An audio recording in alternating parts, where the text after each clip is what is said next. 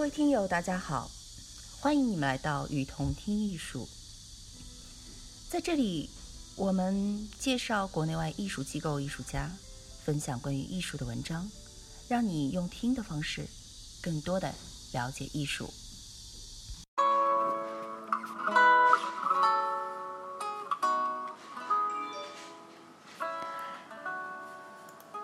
揭秘艺术品经纪人与藏家的潜规则。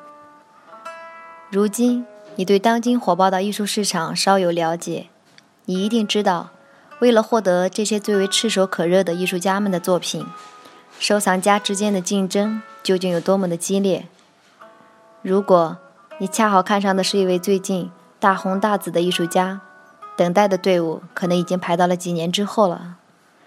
更不用说是那些和你势均力敌、虎视眈眈、准备随时出手的竞争者们。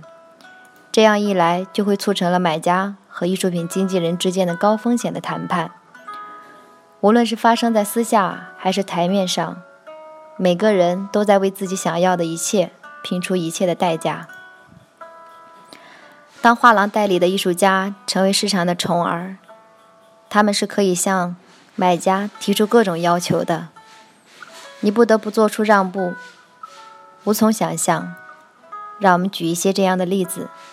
我们和一位同样的匿名要求的买家，艺术业界内的人士进行了交谈。据他透露，在一些情况下，你需要先买两件其他的作品作为先决的条件，最终才能得到你想要的那一件。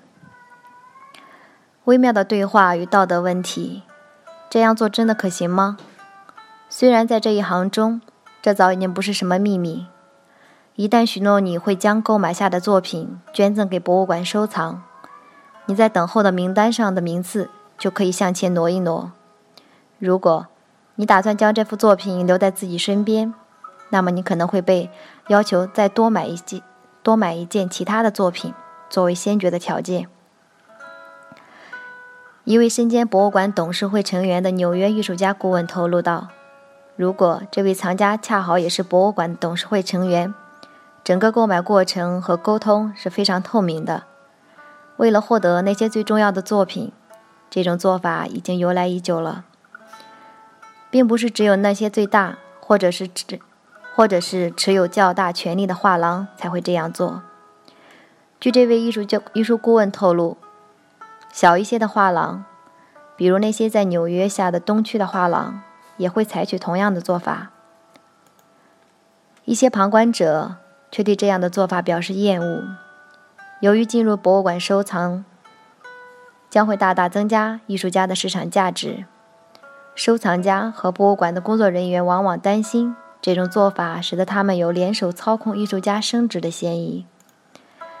尤其是当富有的收藏家会从中获得减税和福利时，这样做显得更为可疑。况且，作为博物馆一方，他们无疑也也会倾向于让公众相信，唯一能够影响馆藏的因素是策展人和董事会经过说深思熟虑之后做出的公正判断，而并非是如今日渐狂热的艺术市场中进行交易。除了艺术家和收藏家能够从中获益，博物馆本身也是其中最巨大的受益方。一家纽约州立的博物馆的策展人甚至曾经建议。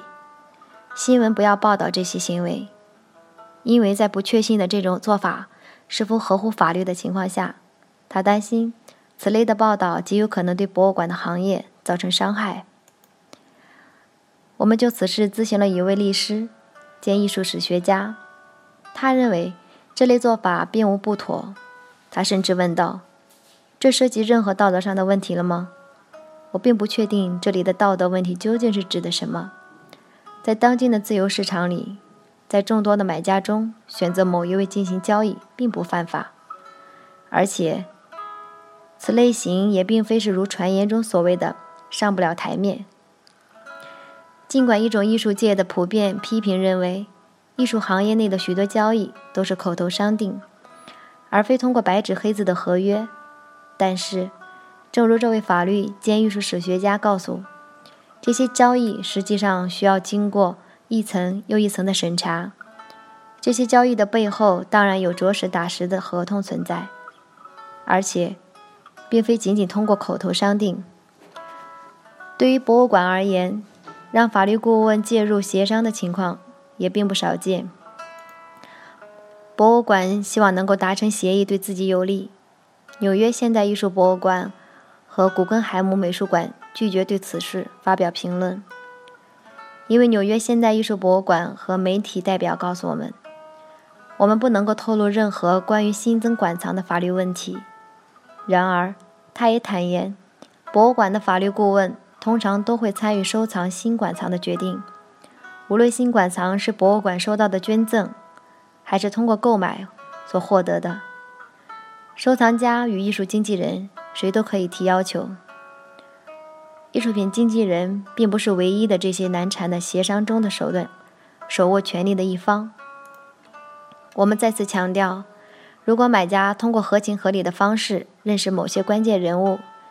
在令人摸不清头绪的等待名单里，连跳了几级，甚至置顶，都算不上秘密。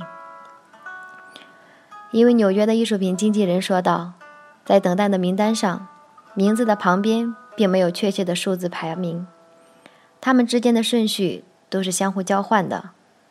此外，收藏家可以通过与机构之间的关系来获得自己更能够接受的价位。”一位纽约的收藏家说。如果一位收藏家是博物馆的董事会成员，那么他可以这样告诉艺术品经纪人：“我很想收藏这位艺术家的作品，但我也想要一个很好的价钱。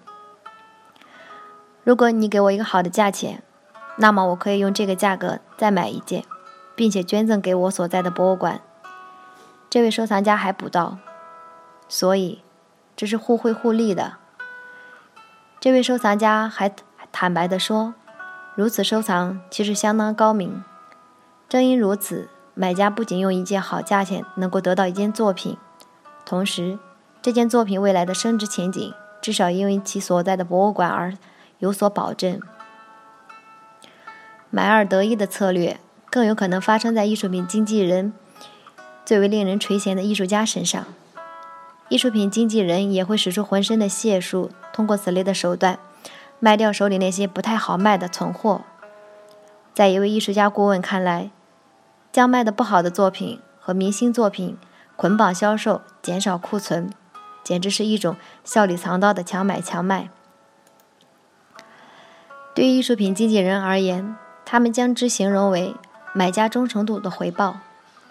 一位纽约的画廊主说：“绝大多数的画廊都喜欢与支持画廊各种活动的收藏家做生意。”据这位画廊主透露，在最想理解的情况下，收藏家们往往不会深入对此类话题。通常，收藏家会相信艺术经纪人的眼光，并且信任他所做出的决定。画廊并不仅仅是消费场所，我们也试图为艺术界做出一些贡献，特别是在艺术史方面。此类的对话一般如何进行呢？一位收藏家这样描述：“我几次当我看上一件作品时，都会被这样告知。如你所知，很多人都这样对这样的作品非常感兴趣。然后我会问：那么它到底卖出了没有？然后他们就会很坦诚地告诉我：那些在等待名单上排队的人，排在我前面的人，一直都是画廊的忠实支持者。所以。”假如说你想支持一件马克布勒德、马克布拉德、福德、阿玛利亚乌曼或者是富丹的作品，画廊主此时可能会在后面的展厅把这件作品拿出来。而据这位纽约的艺术家顾问，画廊主还拿出了四件其他的艺术家的作品来给你看。这时，你们的对话完全取决于谁能说服谁。画廊主会巧妙地让你离开时带走不止一幅作品，或者甚至会给你一些折扣，让你感到占了便宜。这一切很有可能在你反应过来之前就已经发生了。一位服务于服务于企业收藏家的艺术顾问指出，虽然买回买回去前市场稍微弱的艺术家作品是一场赌博，但是，对于收藏家来说，他们也不一定会有什么损失。他说：“这就像是在你在跳蚤市场里发现了一个小首饰盒，但是你需要买回首饰盒，才有可能找到里面的那颗钻石。作为收藏家，你没准会发现盒子里那把不起眼的钥匙是把纯银的汤勺呢。”